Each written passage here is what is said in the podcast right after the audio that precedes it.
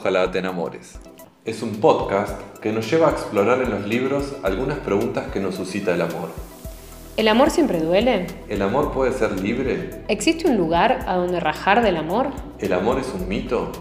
En cada capítulo, un libro, una fotografía, un autor, una poesía, nos llevarán a surcar las agitadas aguas del amor y cada una de las formas que adquiere entre los seres humanos.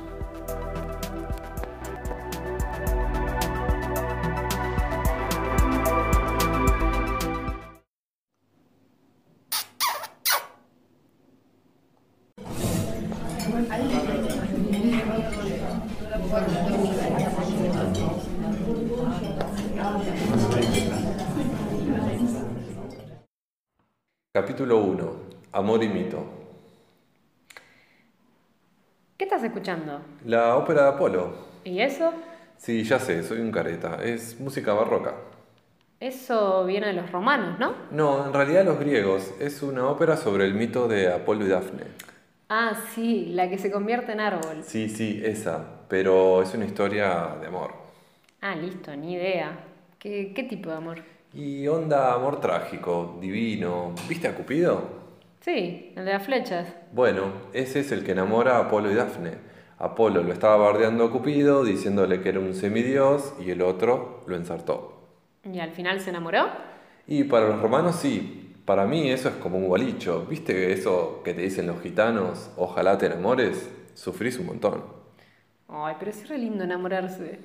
Me parece que no entendiste nada del mito que te acabo de contar. Bueno, es que no me lo terminaste de contar bien, dale. Bueno, Apolo es el dios del sol. Ve a Dafne, que era una ninfa, y se enamora perdidamente.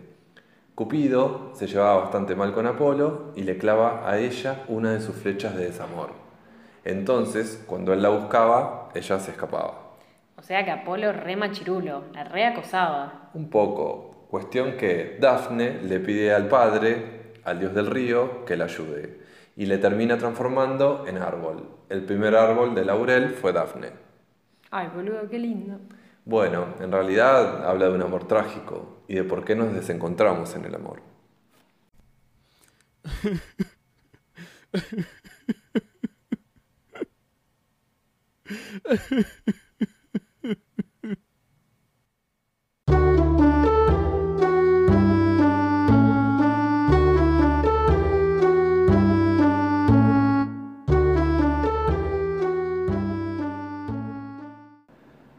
En su libro Eros, el dulce amargo, Ann Carson se pregunta sobre la figura de Cupido, el dios del amor, que para los griegos era Eros, ese dios de la mitología que está presente en los vínculos donde se manifiesta el amor erótico. Eros, el dulce amargo, es el nombre que le da Safo, primera poeta griega, al dios Eros. Para Safo, Eros es al mismo tiempo una experiencia de placer y de dolor, una contradicción, una paradoja. Carson nos dice, Nadie que haya estado enamorado se lo discute. y no nos queda otra que decirle que sí. El amor, percibido de este modo, puede transformarnos y transformar al otro en eso que jamás alcanzaremos, como le pasó a Apolo. Los poetas han intentado contestar esta pregunta de distintos modos a lo largo de los siglos, como hizo Safo en su poema 31. Me parece igual a los dioses, ese hombre que frente a ti se sienta y escucha atento tu dulce charla. Y tu risa adorable, oh, eso, pone alas a mi corazón dentro del pecho, porque cuando te miro, aunque sea un momento, palabras, no me quedan. No, la lengua se rompe y fino, fuego corre bajo mi piel, y no hay vista en los ojos y un redoble colma los oídos y frío sudor me apresa y el temblor me captura toda entera, más verde que la hierba, soy y muerta, o casi me parezco. ¿Qué diría Apolo en el mito de la ópera, quien no se convirtió en árbol, pero muerto se siente ante la imposibilidad de poseer a Dafne? Hay algo puro e indudable en la idea de que el eros es falta. Más aún, es una idea que una vez adoptada ejerce efecto poderoso sobre nuestros hábitos y representaciones del amor. Nos dice Ann Carson en su capítulo sobre el ardid, en el que nos explica qué forma adquiere el deseo. En la figura de las tres puntas se encuentran las bases de la constitución del deseo. Si el eros es falta, su activación requiere tres componentes estructurales. Amante, amada y eso que se interpone entre ellos. Mientras los amantes no se lleguen a poseer del todo, un mundo ideal se construye entre ellos, y así el eros, el deseo erótico, puede ser eterno. En el poema de Safo también son tres los personajes. El amante que contempla a su amada, la amada que habla frente al público, el hombre que frente a ella se sienta y escucha atento, que también es observado por el amado. He ahí el triángulo. Pero, ¿quién es ese hombre y por qué su figura es importante en el poema de Safo? A medida que avanza en su tesis, Anne Carson se pregunta qué es lo que realmente desea el amante del amor. Bueno, la respuesta ya no las dio Safo. El amante de su poema desearía ser ese hombre, ese hombre que como un dios, nos dice Safo, puede mantenerse entero sin desarmarse frente a la presencia de la amada. Eros, el dulce amargo, el amor pasión, nos da y nos quita. Y en ese movimiento nos mantiene en esa constante búsqueda que es propia de los que aman, que es propia de los que buscan el conocimiento, como nos dice Anne Carson.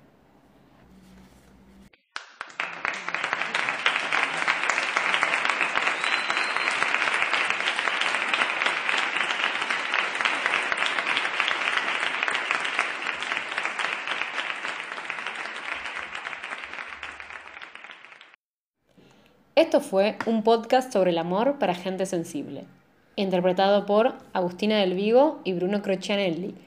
Escuchanos en Spotify, seguinos en Instagram y Twitter. Como dice la maldición, ojalá te enamores.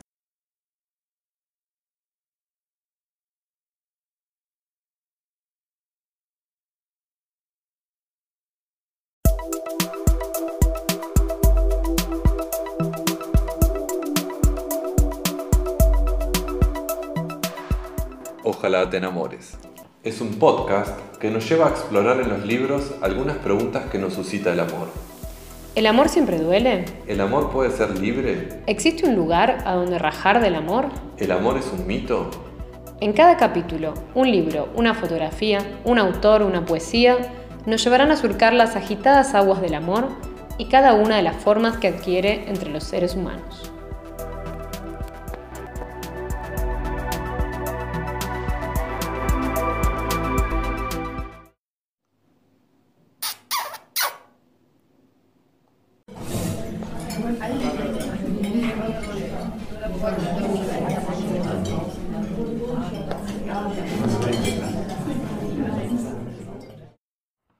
Capítulo 1.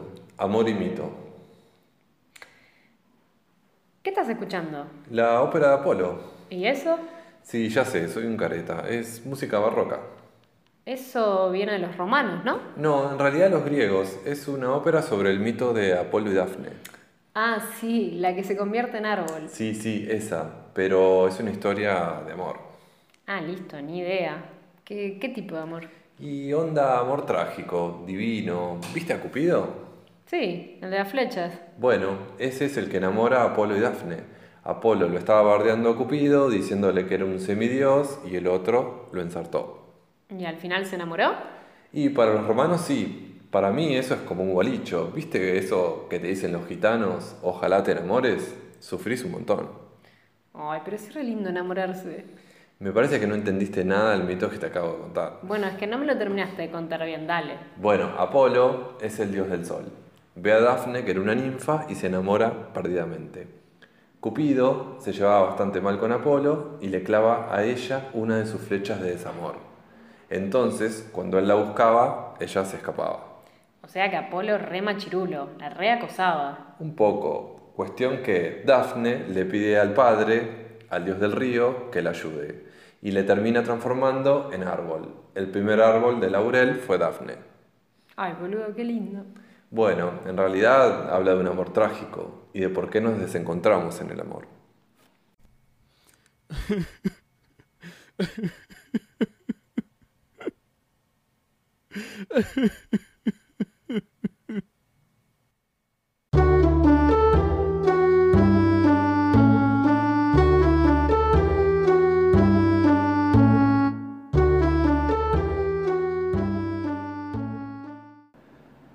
su libro Eros, el dulce amargo, Ann Carson se pregunta sobre la figura de Cupido, el dios del amor, que para los griegos era Eros, ese dios de la mitología que está presente en los vínculos donde se manifiesta el amor erótico. Eros, el dulce amargo, es el nombre que le da Safo, primera poeta griega, al dios Eros. Para Safo, Eros es al mismo tiempo una experiencia de placer y de dolor, una contradicción, una paradoja. Carson nos dice, Nadie que haya estado enamorado se lo discute. Y no nos queda otra que decirle que sí. El amor, percibido de este modo, puede transformarnos y transformar al otro en eso que jamás alcanzaremos, como le pasó a Apolo. Los poetas han intentado contestar esta pregunta de distintos modos a lo largo de los siglos, como hizo Safo en su poema 31. Me parece igual a los dioses, ese hombre que frente a ti se sienta y escucha atento tu dulce charla. Y tu risa adorable, oh, eso, pone alas a mi corazón dentro del pecho, porque cuando te miro, aunque sea un momento, palabras, no me quedan. No, la lengua se rompe y fino, fuego corre bajo mi piel, y no hay vista en los ojos y un redoble colma los oídos. Y frío sudor me apresa y el temblor me captura toda entera, más verde que la hierba, soy y muerta, o casi me parezco. ¿Qué diría Apolo en el mito de la ópera quien no se convirtió en árbol, pero muerto se siente ante la imposibilidad de poseer a Dafne? Hay algo puro e indudable en la idea de que el Eros es falta. Más aún, es una idea que una vez adoptada ejerce efecto poderoso sobre nuestros hábitos y representaciones del amor. Nos dice Anne Carson en su capítulo sobre el ardid, en el que nos explica qué forma adquiere el deseo. En la figura de las tres puntas, se encuentran las bases de la constitución del deseo. Si el eros es falta, su activación requiere tres componentes estructurales, amante, amada y eso que se interpone entre ellos. Mientras los amantes no se lleguen a poseer del todo, un mundo ideal se construye entre ellos, y así el eros, el deseo erótico, puede ser eterno. En el poema de Safo también son tres los personajes. El amante que contempla a su amada, la amada que habla frente al público, el hombre que frente a ella se sienta y escucha atento, que también es observado por el amado. He ahí el triángulo. Pero, ¿quién es ese hombre y por qué su figura es importante en el poema de Safo?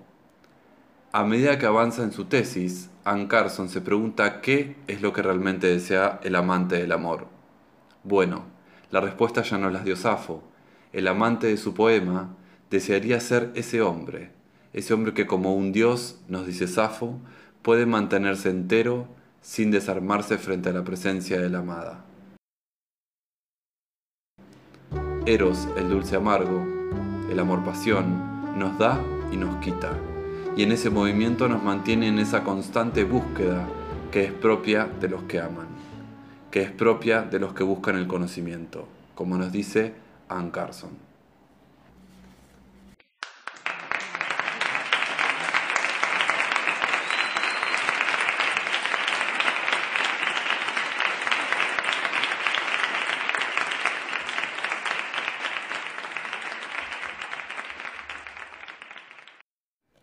Esto fue un podcast sobre el amor para gente sensible, interpretado por Agustina del Vigo y Bruno Crocianelli.